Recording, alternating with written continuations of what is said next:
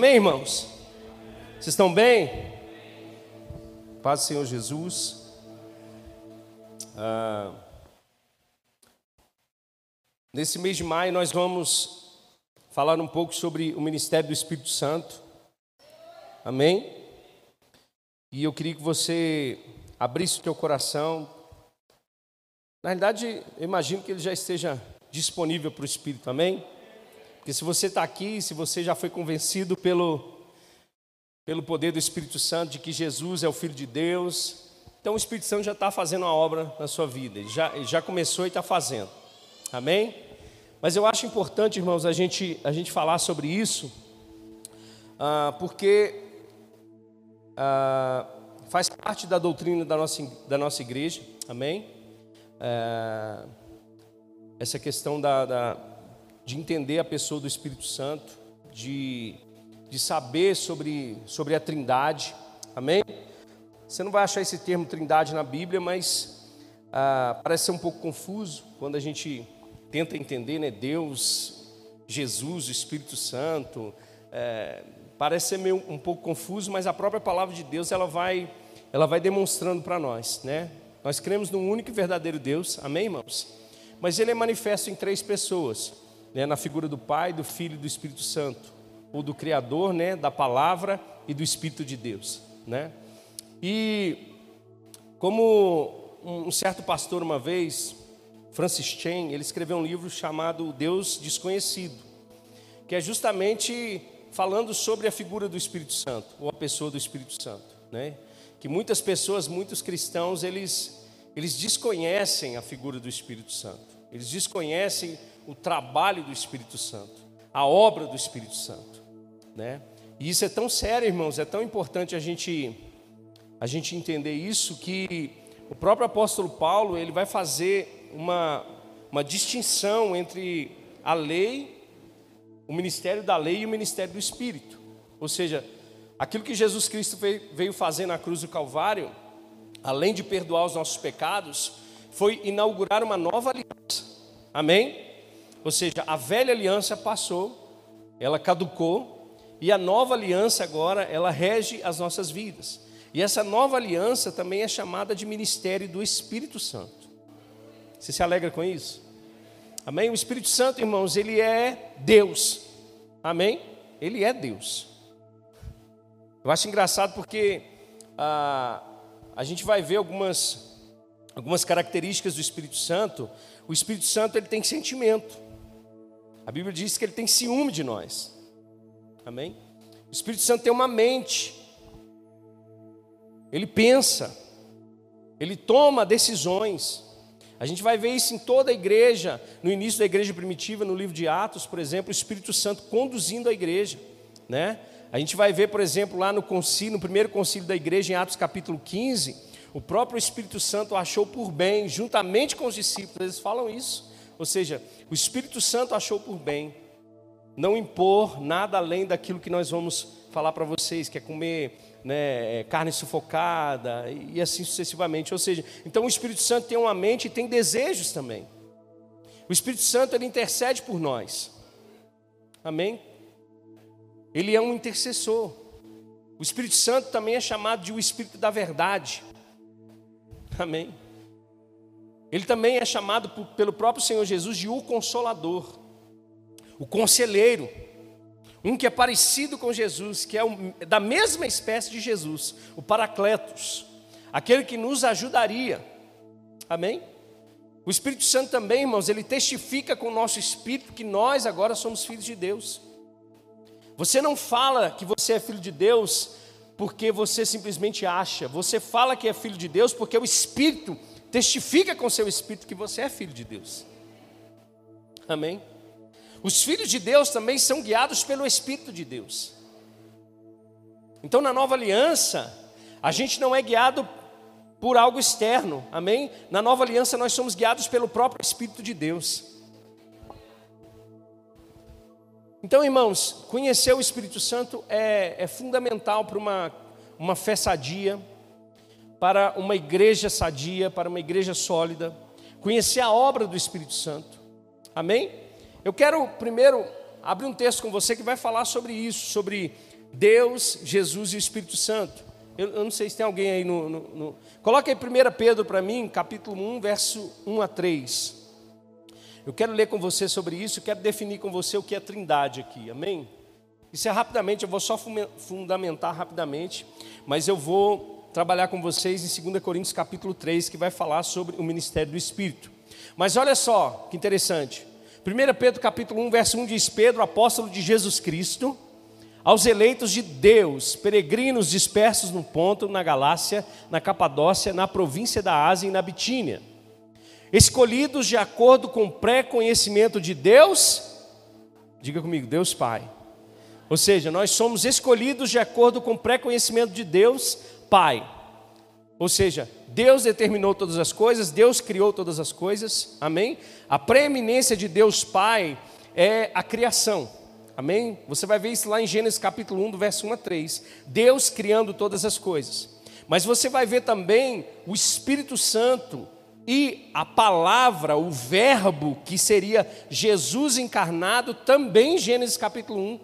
Ou seja, a unidade da Trindade, ou seja, Deus se manifestando tanto na criação, no Verbo falando, ou seja, haja luz e o Espírito Santo ali auxiliando, mas também pela obra santificadora do Espírito.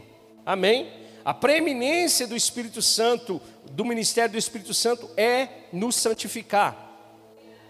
Você está comigo? É tão interessante isso, irmãos, porque Jesus ele morreu pelos nossos pecados de acordo com a vontade do Pai. Amém? Mas quem faz a obra de santificação na nossa vida é o Espírito Santo. Você está comigo? Então você vai ver sempre a preeminência de um, mas os três juntos. E você vai ver também para a obediência a Jesus Cristo. Por quê? E a aspersão do seu sangue. Graça e paz sejam multiplicadas. Então Pedro aqui ele consegue resumir a obra, né, da criação de Deus, da, do pré-conhecimento de Deus, da escolha de Deus em nos salvar, por intermédio da redenção em Cristo Jesus, nos santificando pelo Espírito Santo. Então a gente consegue ver a obra do Senhor, a, da, a trindade, né? a gente consegue ver dessa maneira. Vem cá, Jorjão, deixa eu chamar mais alguém aqui. Eu quero um que é um pouquinho mais menor que o Jorjão aqui. Quem pode ser? Vem cá, Marquinhos. Vem cá. Não precisa ficar com medo, não. Quem que é menor que o Marquinhos? Quem? Não, o está com. Preciso de uma pessoa menor do que o. Do que o. Que Deus, Samuel não. Não, você é grande, irmão. Tem um menor aí, não, irmão? Todo mundo é do mesmo tamanho, então vai ficar eu mesmo. Vai ficar eu mesmo. Tem o Dani, vem cá, Dani. Só para exemplificar para vocês aqui, olha só que legal. Isso, fica aqui de lado. É assim que muitas das vezes a gente enxerga a Trindade. Deus o grandão, o Todo-Poderoso, não é verdade? O Criador de todas as coisas, soberano, é, general, de, é, rei dos exércitos. Então a gente enxerga Deus dessa forma. E a gente enxerga Jesus como filho de Deus, talvez um pouquinho menor do que Deus. E a gente vai e pensa que o Espírito Santo é menor ainda, porque ele é a terceira pessoa. Ou seja, ele é pititim. Apesar que tá, né? Eu não posso falar muito não. Mas às vezes a gente pensa que é assim que funciona. Mas na realidade não, fica aí, tá? Eu quero só ler com vocês aqui, olha. A Trindade nos revela três pessoas eternas, coexistentes, perfeitamente unidas em atributos. Então, o mesmo atributo que Deus tem, Jesus tem e o Espírito Santo tem. Amém? Caráter, propósito, pensamentos e poder para formar a plenitude da divindade. A existência dela é uma realidade eterna. Amém? No entanto, o registro histórico da manifestação da Trindade atribui atividades distintas a cada uma das pessoas da Trindade. Quando a gente olha para a criação, então, a gente lembra de Deus Pai. Quando a gente olha para a redenção, a gente lembra de Jesus, porque foi Ele que derramou o seu sangue. Quando nós olhamos para o Espírito Santo, nós olhamos para a obra santificadora. Agora tem uma coisa interessante, olha só que legal. Jesus, ele veio testemunhar de quem? do Pai. O Senhor Jesus, em várias, várias vezes, disse: Eu e o Pai somos um, e eu faço aquilo que eu vejo meu Pai fazer. Certo? O problema é que nós achamos que o Espírito Santo é dado a nós para ele fazer a nossa vontade. Mas o Espírito Santo, ele vem testemunhar de Jesus. Porque é isso que é escrito em João, no Evangelho de João. Que ele testemunharia de Jesus. E é tão importante isso porque se nós falarmos alguma coisa contra Deus, nós temos perdão. Se falarmos contra Jesus, temos perdão. Mas se blasfemarmos contra o Espírito Santo, é o único pecado sem perdão. Por quê? Por que, que se a gente blasfemar contra o Espírito Santo, nós não temos perdão?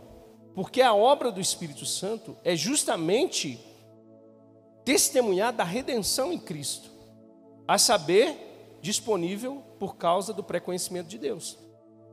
Você está comigo? Então, a gente não pode ver Deus dessa maneira, ou a trindade dessa maneira. A gente vai ver Deus assim, olha. Chega para frente, Jorjão. Fica aí. Vem aqui, fica atrás dele. Agora vem cá. Tá certo, você vai ver uma, uma, uma, uma protuberância aqui. Estou brincando. Mas olha só. É assim. É como se você estivesse vendo somente Deus. Eles são um, irmãos. Agora, eles vão se manifestar. Volta, de novo, vai voltando aí.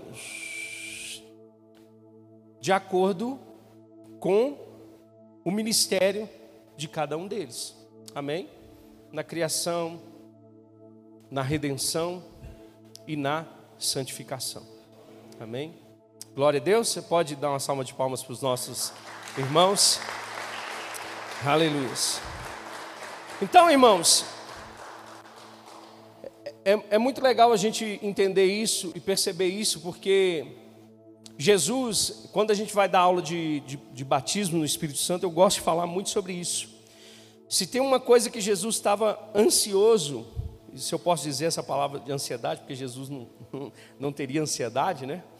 Mas uma, uma das coisas que Jesus falou para os discípulos é que eles precisavam de algo que ele rogaria ao Pai para enviar, que era o próprio Espírito Santo. O próprio Senhor Jesus disse: Olha, é bom, é bom que eu vá. Eu preciso ir. Porque se eu não for, o Espírito Santo não pode descer, não pode vir. Jesus, ele habita em nós por intermédio do Espírito Santo. Você está comigo? É tão legal isso, irmãos, que a gente pensa, presta atenção, a gente pensa que a gente, às vezes. Eu vou falar, né? Tem que falar. Às vezes o Espírito Santo está falando com a gente e a gente não está dando ouvido. E se a gente entristece o Espírito Santo, irmãos, a gente está entristecendo Deus. Amém. Às vezes a gente desconsidera aquilo que o Espírito Santo está fazendo na nossa vida. Entristecer o Espírito Santo é entristecer a Deus. E pecar no seu corpo é pecar contra o Espírito e pecar contra Deus. Aonde você vai, o Espírito de Deus está com você.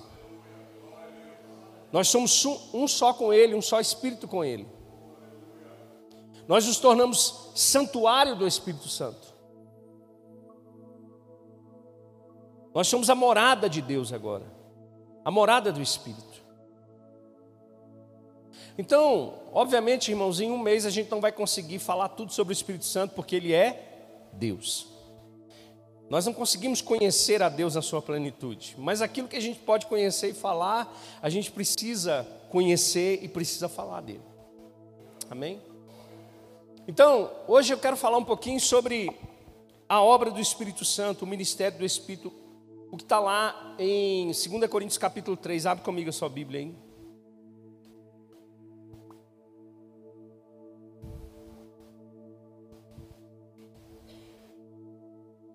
2 Coríntios capítulo 3. Sabe, irmãos, essa carta de Paulo aos Coríntios, a segunda carta, é uma carta que Paulo ele vai defender o seu apostolado. Amém? Ele fundou essa igreja de Corinto, mas muitos falsos apóstolos estavam aparecendo nesse período. muitos enganadores, muitas pessoas que tentavam de alguma forma introduzir falsos ensinos na igreja do Senhor. Tem alguns momentos da igreja que é, as pessoas são tentadas a voltar ou a praticar as obras da lei novamente, como se aquilo que Jesus Cristo fez na cruz não fosse suficiente. Amém? Então Paulo ele vai tratar desse assunto. Você pode perguntar, você pode falar assim, pastor, mas isso não tem nada a ver com a gente. A gente pode parecer que não tem nada a ver com a gente, mas muitos de nós, irmãos, ainda se relaciona com Deus baseado na lei. baseado no merecimento. Pode não existir aqui eclésia, mas lá em Marte tem.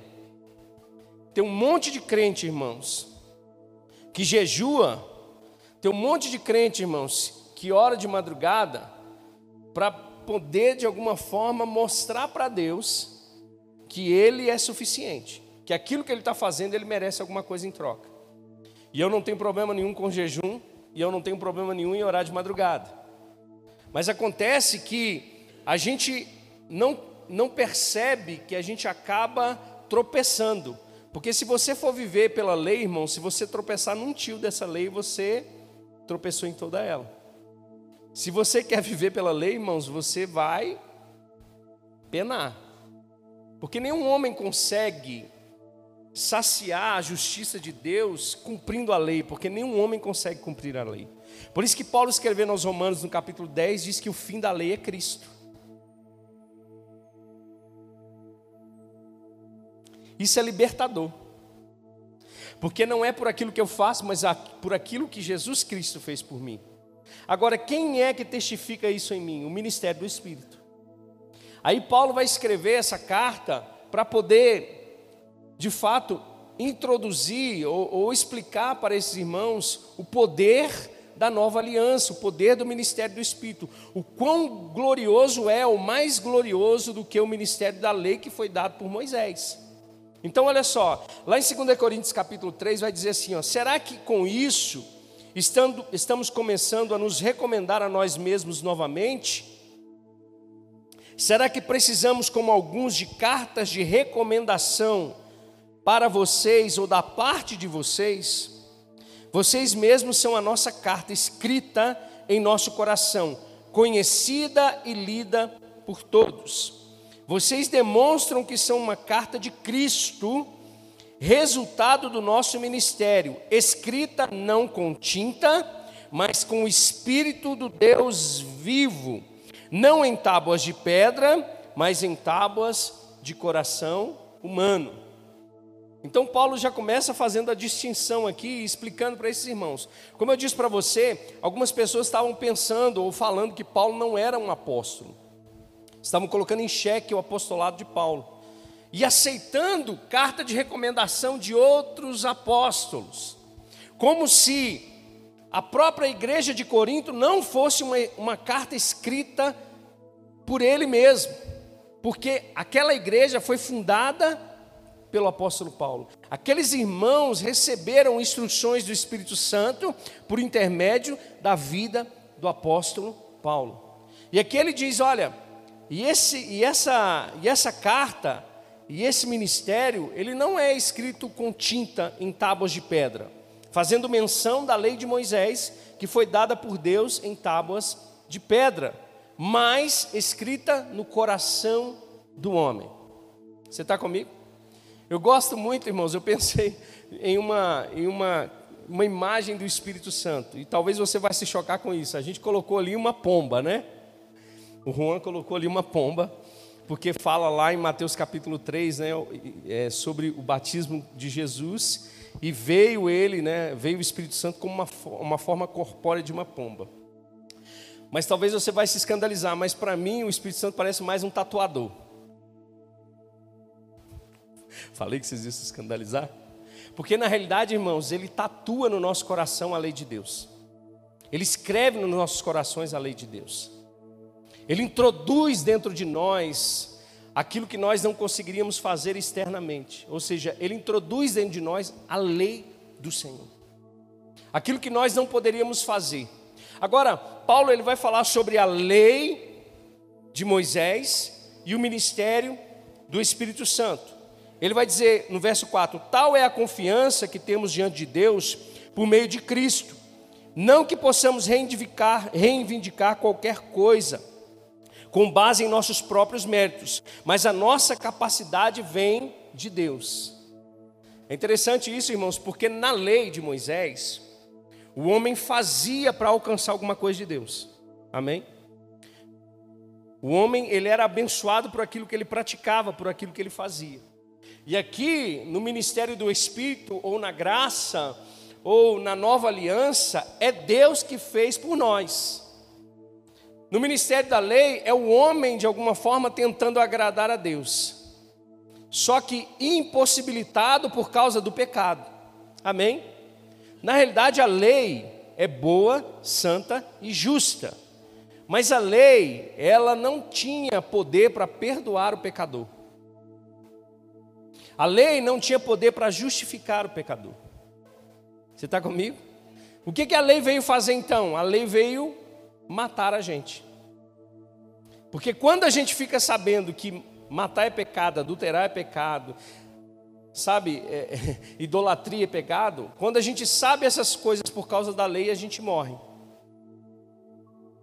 A lei, então, ela veio avultar, ela veio exaltar o pecado. Mas a lei é boa, santa e justa. Nós é que somos ruins. E a lei mostra isso para mim e para você. Então, Paulo vai dizer: olha, isso não vem de nós, mas é da própria vontade de Deus. Ele nos capacitou para sermos ministros de uma nova aliança, não da letra, mas do espírito, pois a letra mata, mas o espírito vivifica. Não é verdade? Muitas pessoas pensam que essa letra que mata é estudar a palavra, né? Muitas pessoas pensam isso. Não, não vou estudar não, porque a letra mata. O espírito é que vivifica. Tem gente que fala assim, pastor, eu não preciso estudar nada. O dia que o Senhor me chamar para pregar, eu vou abrir a Bíblia, eu vou apontar o dedão profético lá e aonde cair, o Espírito Santo vai pegar e as coisas vão acontecer. Você nunca vai pregar nessa igreja. Pelo menos aqui não. O que Paulo está dizendo aqui, a letra que mata é a lei. A lei mata. Você tá com... A gente vai ver isso aqui daqui a pouquinho. A lei, a lei ela tinha um propósito de ser como um tutor, como um professor, como um condutor até a plenitude dos tempos. O que Deus fez foi introduzir no homem ou dar ao homem a possibilidade de se manter em uma linha até a chegada daquele que cumpriria a lei, a saber, Jesus Cristo. Amém?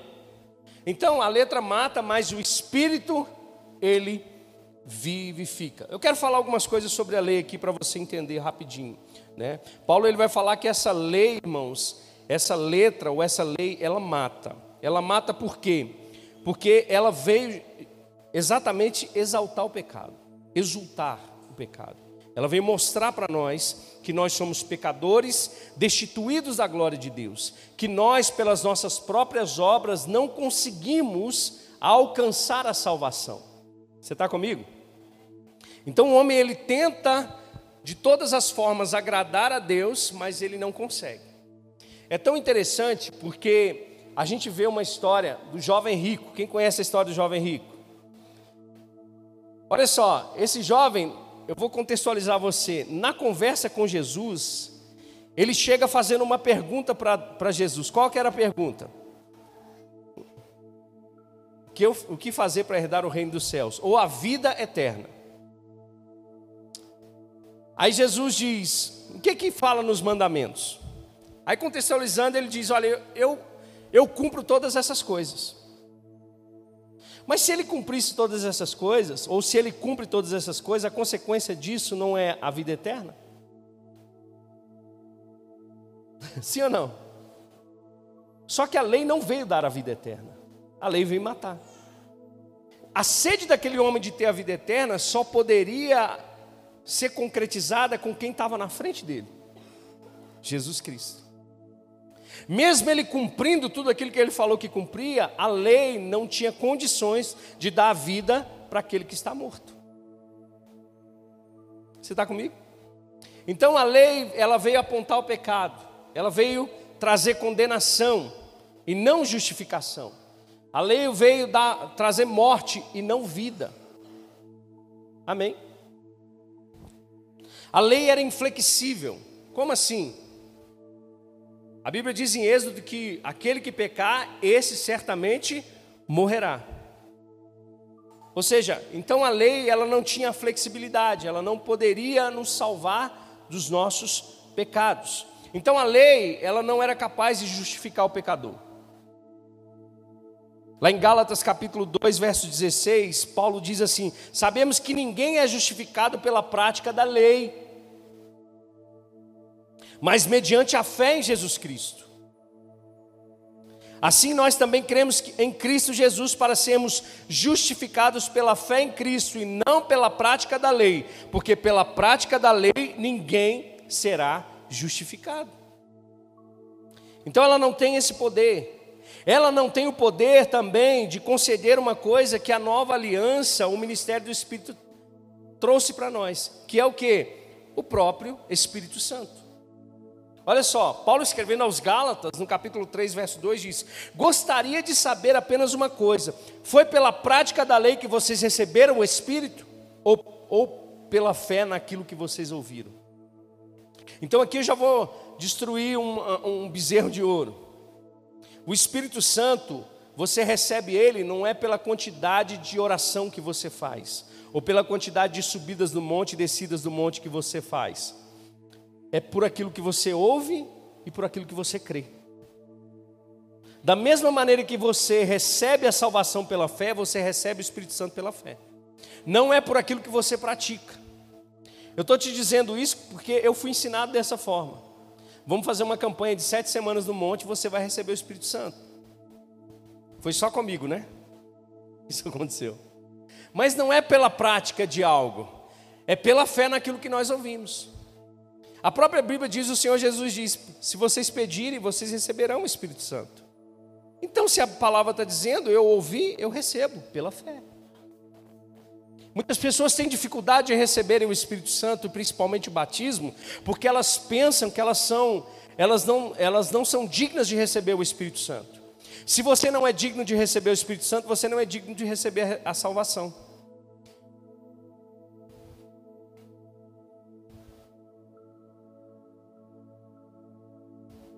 O que, que difere a salvação do Espírito Santo?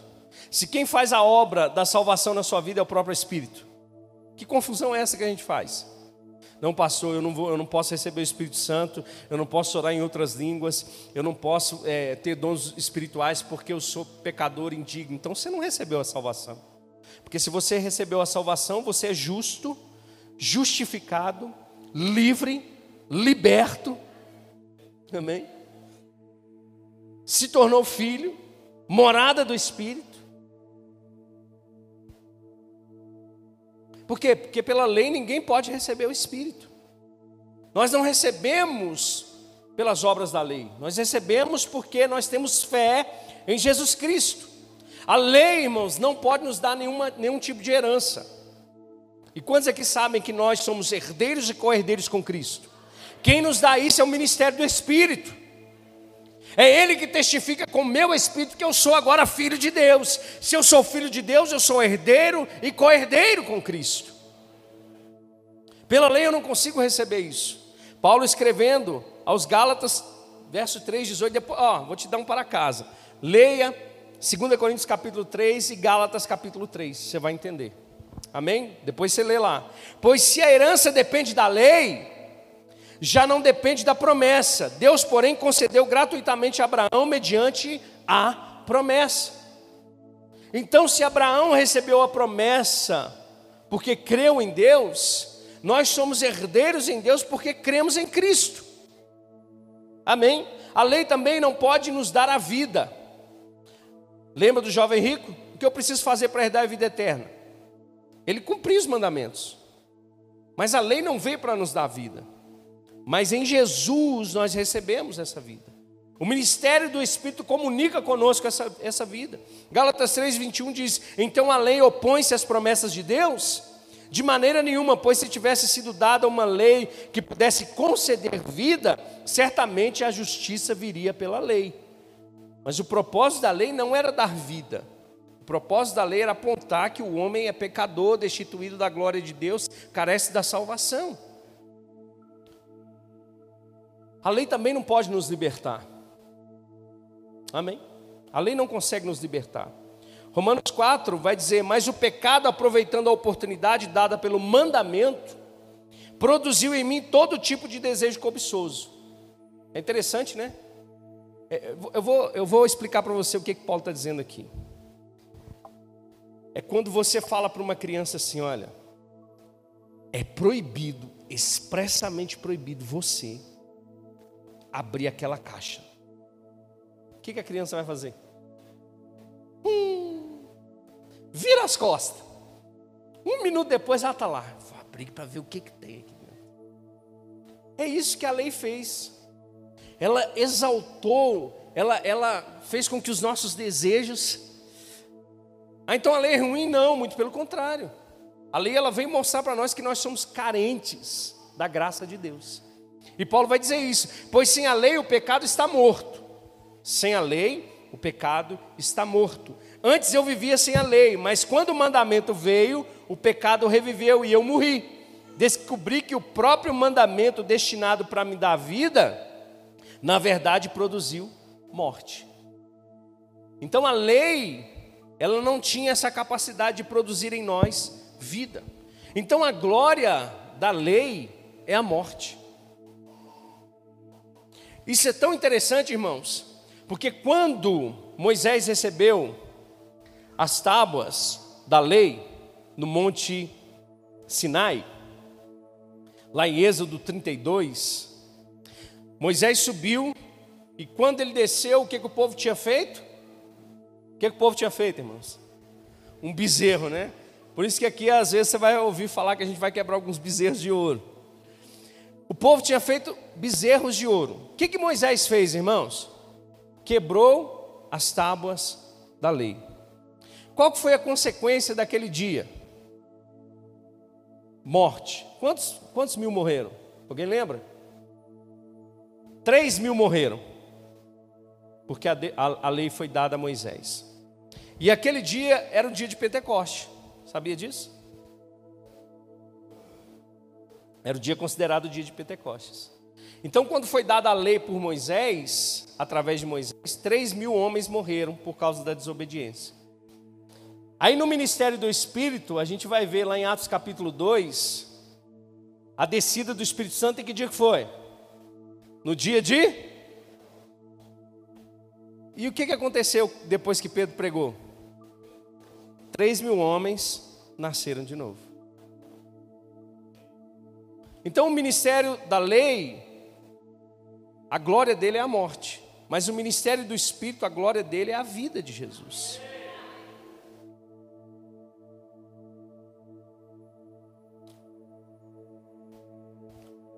Pastor, por que o senhor está falando isso?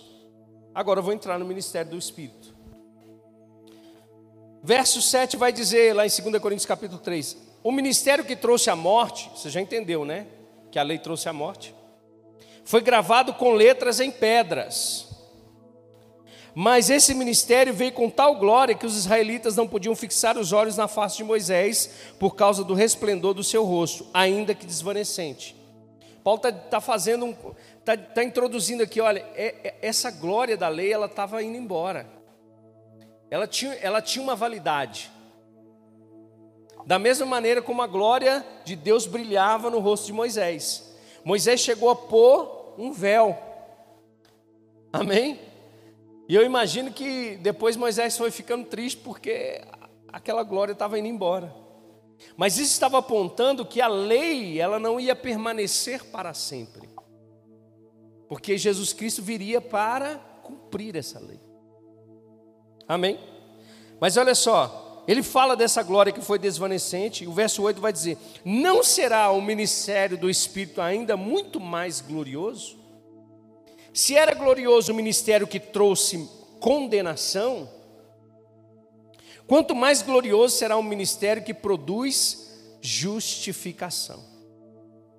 Então, o ministério do Espírito é mais glorioso, e ao invés de trazer condenação para nós, ele trouxe o que? justificação. Justificação por quê?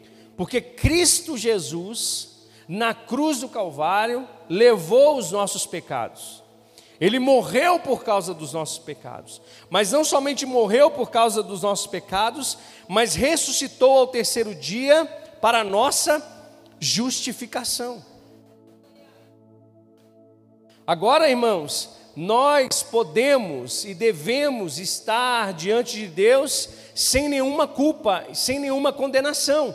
É o que Paulo diz em Romanos capítulo 8: não há condenação para aqueles que estão em Cristo Jesus. Mas ele continua dizendo que não andam mais segundo as obras da carne, mas pelo Espírito.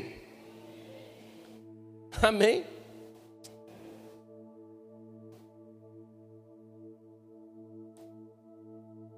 Isso é glorioso demais, irmãos.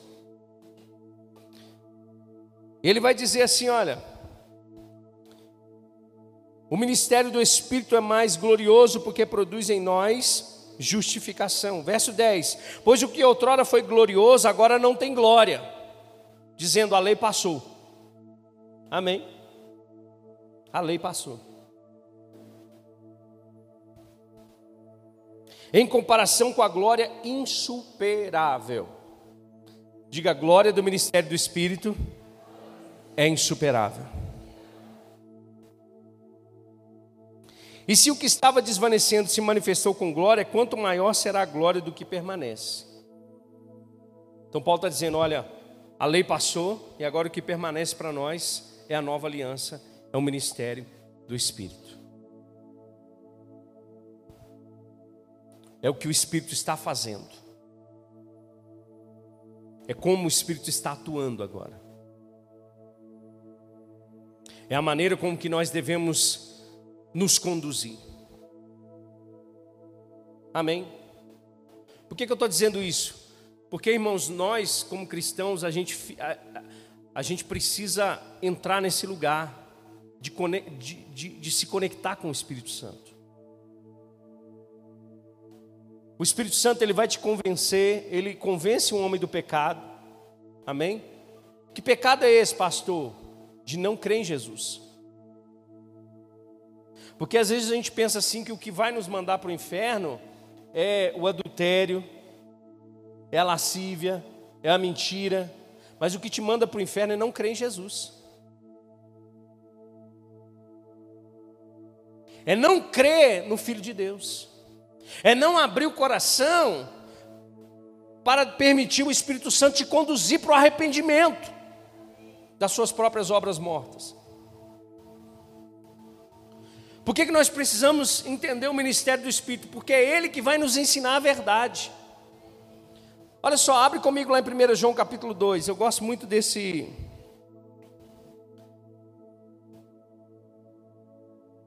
desse capítulo, porque ele vai falar algumas coisas interessantes para nós.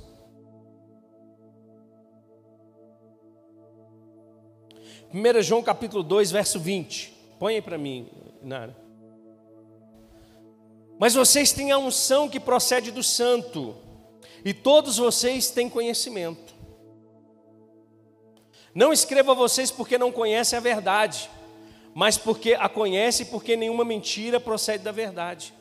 Quem é que vem nos ensinar a verdade? O Espírito Santo. Por que, que João está dizendo, vocês têm a unção do Santo? O Espírito Santo nos conduz à verdade, irmãos. Amém. Mas olha só, quem é o mentiroso senão aquele que nega que Jesus é o Cristo? Este é o anticristo, aquele que nega o Pai e o Filho. E às vezes a gente fica criando várias, várias coisas sobre o anticristo, né?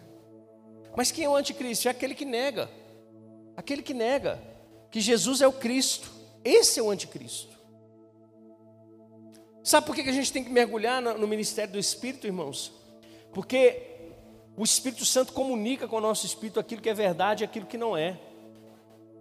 Tem coisas que a gente ouve, irmãos, que logo o Espírito Santo vai te conduzir e vai falar assim: olha, isso aí é uma mentira do diabo.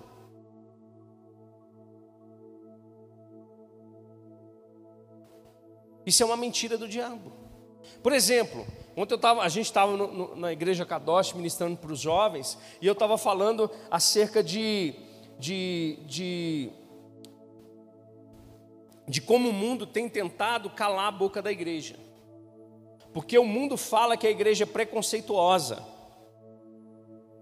Porque a gente tem uma fala contra a, as coisas que o mundo pratica. Para eles isso não é amor. Amor de verdade é aceitar todo mundo do jeito que é, da forma que está.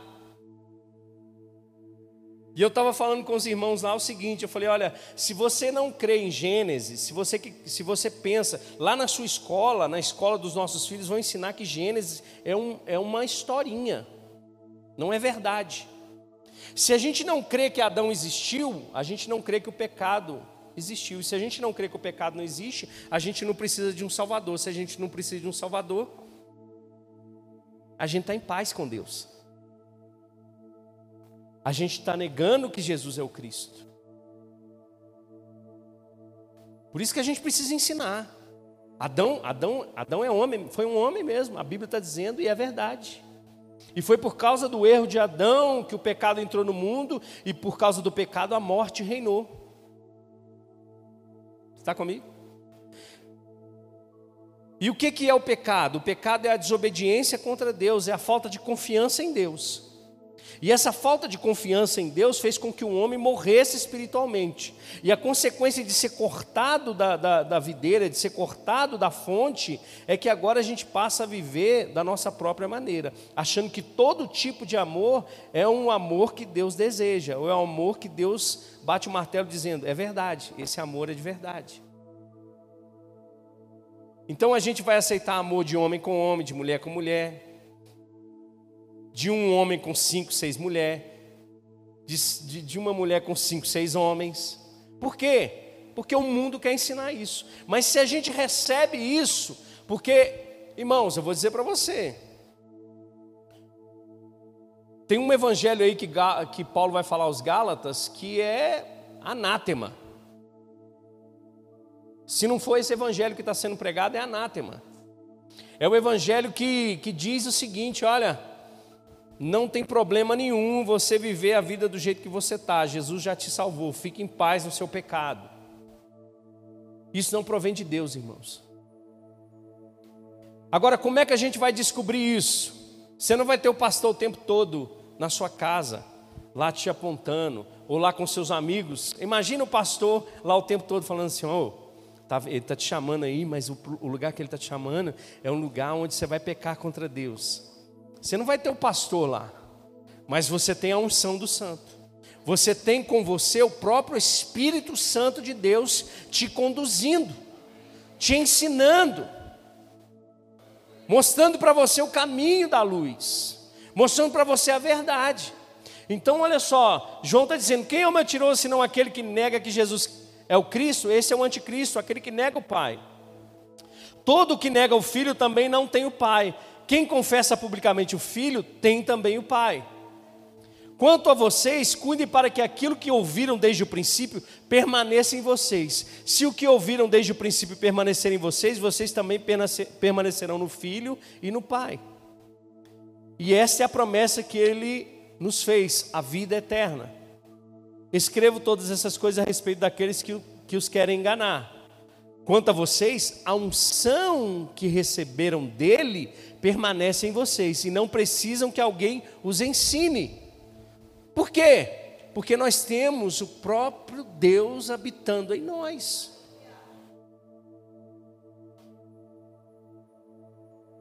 O próprio Espírito Santo, irmãos. Quantos aqui sabem que foi o Espírito Santo que inspirou homens a escrever essa palavra? Essa palavra ela é inspirada, ela foi soprada pelo Espírito Santo para ser escrita. Agora, isso aqui não é mais mistério, não, irmãos. Amém? Você sabe o que a gente gosta mesmo? É do mistério. É quando, na realidade, a gente, a gente é tão ligado nesse negócio, irmãos, que a gente sai, a gente, ao invés de vir para a palavra de Deus e deixar o Espírito Santo convencer a nossa vida, foi quinta-feira a Talita falou sobre isso. A gente gosta muito é quando a gente está lá, né, tramando a desgrama do pecado, e de repente o Espírito Santo já falou com você 55 vezes para você não fazer o que você quer fazer, e aí de repente Deus manda o profeta Natan lá na sua casa. Hoje é o profeta do Pix, não sei se você sabe, mas se você for para o Instagram, vai ter um monte de profeta do Pix lá. Paga lá 50 reais e ele te dá uma revelação. No ministério do Espírito não é assim que funciona, não, irmãos. O Espírito Santo habita dentro de você. Se o pastor precisar falar com você algo que você já sabe que está dentro de você, que o Espírito Santo está falando, é porque você está sendo tardio em ouvir. Se Deus precisa mandar uma mula até você para falar com você, é porque você não está ouvindo o Espírito Santo. É porque você não está dando atenção ao Espírito Santo. E, e pode ser das coisas mais simples às mais cabulosas. Hoje eu estava falando lá em casa, a gente estava conversando, porque a gente tem sempre esse papo, né? É, a conversa de emagrecer, de cuidar da saúde, mas a gente não sai da conversa. Vou, vou assumir o meu pecado. E nessa noite, eu estava com uma dor muito forte no estômago, e eu tive um sonho muito ruim. E quando eu acordei, me veio na mente uma coisa: para de beber leite. Quantos aqui sabe que adulto não precisa beber leite? Né? Quem precisa beber leite, irmão? É bebezinho. Adulto não precisa. Aí eu te pergunto: quem que você acha que falou isso comigo? É quem me conhece. Mas eu vou continuar fazendo e a consequência vai vir, porque eu sou burro de não ouvir o Espírito Santo. E é assim na, na, no nosso dia a dia, irmãos. O Espírito Santo ele vai te conduzir nas coisas mais simples até as coisas mais estrondosas, mais cabulosas. Mas ele quer conduzir você. Ele quer direcionar você. Porque o ministério do Espírito é trazer vida, não é trazer condenação é trazer justificação, não é trazer morte, é trazer liberdade, não é trazer escravidão de novo. O Espírito Santo está aí para libertar a gente, irmãos. Você está comigo? Então nós temos a unção, irmãos, e ela permanece em nós. Olha só, e não precisamos que alguém nos ensine, mas com a unção dele recebida, que é verdadeira e não falsa, os ensina acerca de todas as coisas. Permaneçam nele como ele nos ensinou. Então o Espírito Santo, o ministério do Espírito, irmãos, é nos conduzir. Eu gosto muito do que Paulo diz em 2 Coríntios capítulo 2, é nos conduzir em triunfo, é nos conduzir em vitória. Você acha que o Espírito Santo vai te conduzir para um lugar de pecado, irmãos? Presta atenção aqui que eu estou falando. Você acha que o Espírito Santo vai te conduzir para um lugar de morte? Você acha que o Espírito Santo ele vai? É, parece, a gente pensa que o Espírito Santo ele fica condenando a gente. Quem condena, quem acusa é o diabo, irmãos, não é o Espírito Santo. O Espírito Santo ele vai te conduzir para o arrependimento, se for necessário. Amém. Não é apontar para você dizendo, falei com Deus que você não merecia essa salvação. Falei com Deus que você não merecia isso. Não, o Espírito Santo não faz isso comigo, com você. A obra do Espírito é santa, irmãos. Por isso que o Espírito Santo parece com uma pomba. Sabia que é o único animal que não tem fel é pomba? É uma pomba. Fel, irmão, que trem amargo sabe, que, que, de vez em quando a gente, a bilis, o Espírito Santo não tem bilis, não tem nada amargo dentro do, do, do, da pombinha lá, por isso que é representado com, é, é puro, o Espírito Santo é puro, ele vai nos conduzir, irmãos, ele vai nos fazer caminhar nesse lugar de vitória contra o pecado.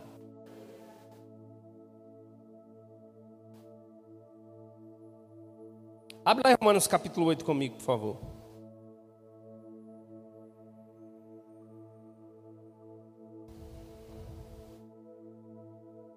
Romanos 8. Portanto, agora já não há condenação para os que estão em Cristo Jesus.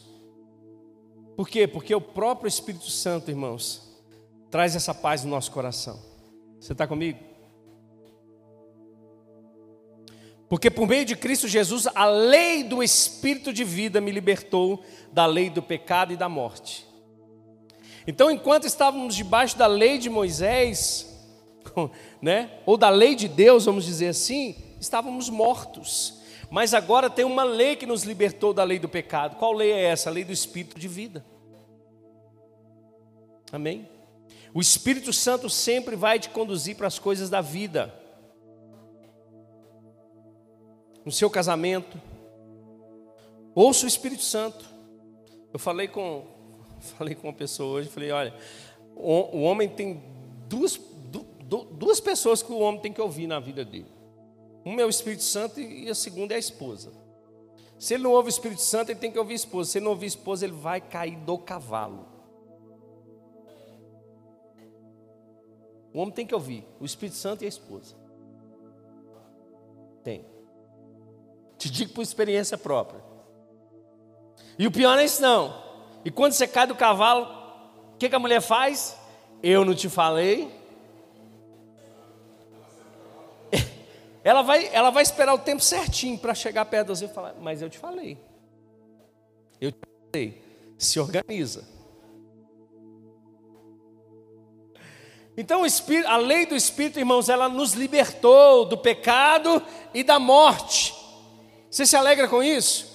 O que opera em você agora não é mais a lei que gera morte, mas a lei do Espírito e vida. E olha só, vamos continuar. Porque aquilo que a lei fora incapaz de fazer, lembra que eu disse para você, a lei não tinha capacidade de te dar vida, a lei não tinha capacidade de te justificar, a lei não tinha capacidade de fazer você perdoar dos seus pecados. Muito pelo contrário, a lei te condenava. Por aquilo que a lei fora incapaz de fazer por estar enfraquecida pela carne, Deus o fez enviando o seu, seu próprio filho à semelhança do homem pecador, como oferta pelo pecado, e assim condenou o pecado na carne Condenou o pecado aonde? Mas na carne de quem? De Jesus, no corpo de Cristo. A fim de que as justas exigências da lei, ou seja, que nenhum homem tinha capacidade de cumprir, fossem plenamente satisfeitas em nós, que não vivemos mais segundo a carne, mas segundo o Espírito. Você está comigo? Vai lá para o verso 5. Quem vive segundo a carne tem a mente voltada para o que a, o que a carne deseja, mas quem vive de acordo com o Espírito tem a mente voltada para o que o Espírito deseja. Só um ponto aqui, irmãos. A carne luta contra o Espírito sempre, e ela vai continuar até a volta de Jesus. Até a volta de Jesus, você tem duas possibilidades, duas opções: viver pela carne ou viver pelo Espírito. Quem vai escolher isso é você, não é o Espírito Santo que faz por você.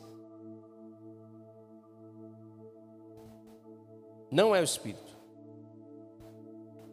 Não é o Espírito Santo que vai fazer por você, é você que precisa decidir. Eu vou viver pela carne ou eu vou viver pelo Espírito.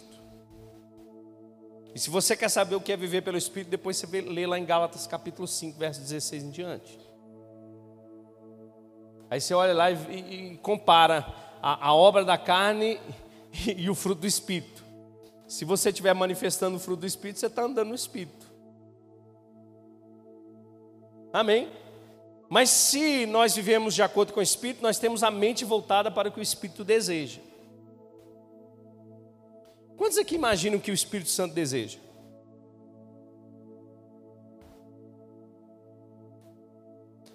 Uma das coisas é que a gente se torne parecido com Jesus, transformado de glória ainda maior à imagem do seu Filho.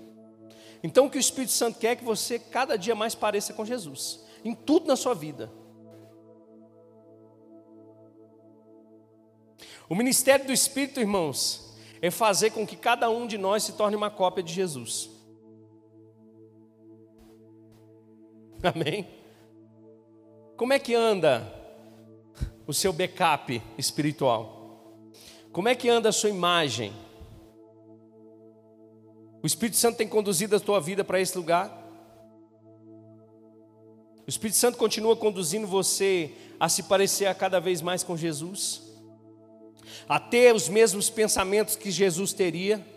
A ter as mesmas práticas que Jesus tem? Agir como Jesus agiria? Ou você continua na opção do, da carne? Porque essa é a proposta de Deus para nós. Ontem eu falei com os jovens lá da igreja, eu falei assim: olha, a gente tem que parar com essa desculpa de ficar falando assim: olha, o mundo vai oferecer para vocês isso, aquilo, aquilo outro. Parece, irmãos, para, olha só, vou dizer para você uma coisa. Se a obra do Espírito, se a obra do segundo Adão não for maior do que a obra do primeiro, ou do que as obras da carne, a gente está perdido.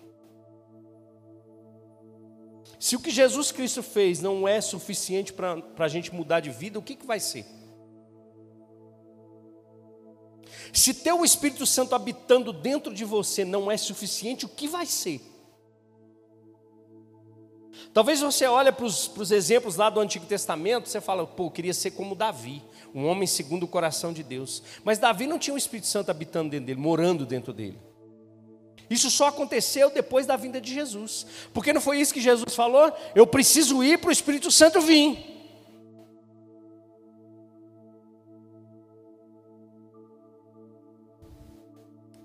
Mas a gente fica na desculpa. A gente se agarra aos nossos pecados de estimação, colocando desculpa, dizendo: ah, mas eu sou imperfeito, ah, mas eu sou assim, eu nasci assim, eu vou viver assim, eu vou morrer assim, eu nasci torto e vou permanecer torto e vou morrer torto. Se a obra do Espírito Santo não pode mudar a sua vida, quem pode, irmão? Não é o pastor que vai convencer você, quem convence você é o Espírito Santo. Quem faz a obra dentro de você não é o pastor, é o Espírito Santo. Se a palavra de Deus e o Espírito Santo não muda o seu comportamento, não muda a sua maneira de pensar, não muda a sua maneira de agir, não é vir na igreja que vai mudar a sua vida, é só o Espírito Santo que pode fazer isso.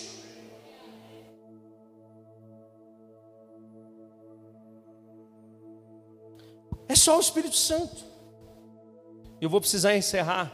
Vai para o verso 6 rapidinho, vou ler aqui rapidinho com você. A mentalidade da carne é morte, mas a mentalidade do espírito é vida e paz. Verso 7. A mentalidade da carne é inimiga de Deus porque não se submete à lei de Deus, nem pode fazê-la, porque a carne está enferma. Quem é dominado pela carne não pode agradar a Deus. Entretanto, vocês não estão sob domínio da carne. Isso tem que ficar claro para a gente, irmãos claro como a luz do dia. Por isso que eu, eu, eu, gosto muito de falar, irmãos, da, de realidade de uma nova criação, de justiça de Deus. Por isso que aqui na igreja a gente não canta é, hino que vai falar para você dos seus problemas, da sua alma, porque você tem que submeter a sua alma ao Espírito, não submeter a sua alma aos desejos da carne. Tem gente que gosta de massagear a carne, irmão. A gente vai cantar a realidade, a nova aliança, a nova realidade em Cristo Jesus. Você não é mais dominado pela carne, porque você está debaixo da lei do Espírito de vida.